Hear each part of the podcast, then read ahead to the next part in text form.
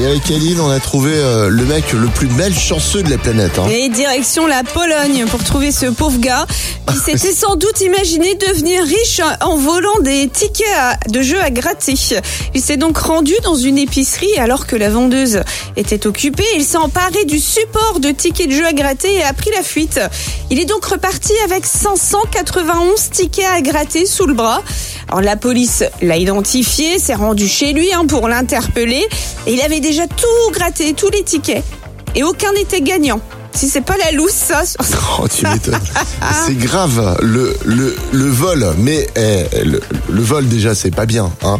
Mais aucun ticket gagnant euh, sur 591, ça fait quand même poser euh, la question. Qui est vraiment le voleur c'est ça. Mais bon, si ça se tombe, c'était le, le 592e ticket qui était gagnant. Oui, peut-être. Eh, pas de bol, les gars RVM, le jeu des générations.